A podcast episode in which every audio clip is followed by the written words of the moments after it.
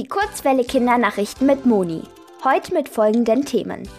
Eisrückgang in der Arktis. Schlechtes Zwischenergebnis für CureVac Impfstoff.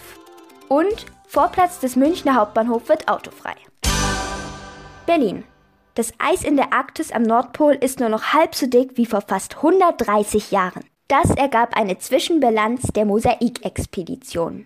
Ein Jahr lang war das deutsche Forschungsschiff Polarstern im Nordpolarmeer unterwegs gewesen. So konnten ForscherInnen den gesamten Eiszyklus vom Gefrieren bis zur Schmelze messen und dokumentieren. Dabei kam heraus, dass sich das Eis im Frühjahr 2020 schneller zurückzog als je zuvor. Außerdem lag die Temperatur in den Wintermonaten fast durchgehend 10 Grad höher als bei den Messungen vor 130 Jahren.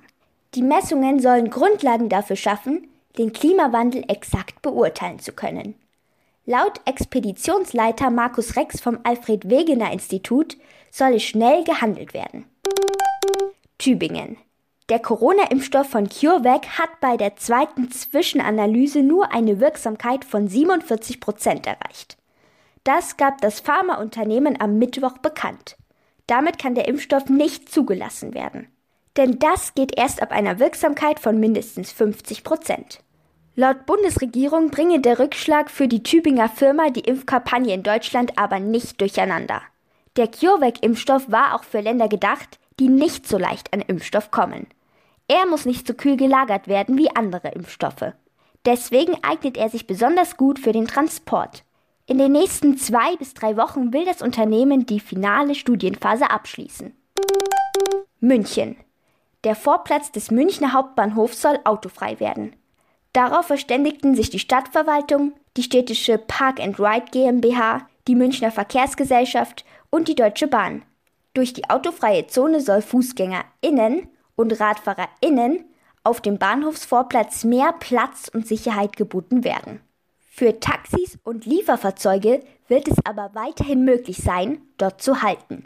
Der Umbau des Hauptbahnhofs und des damit verbundenen autofreien Vorplatzes soll bis 2030 abgeschlossen sein.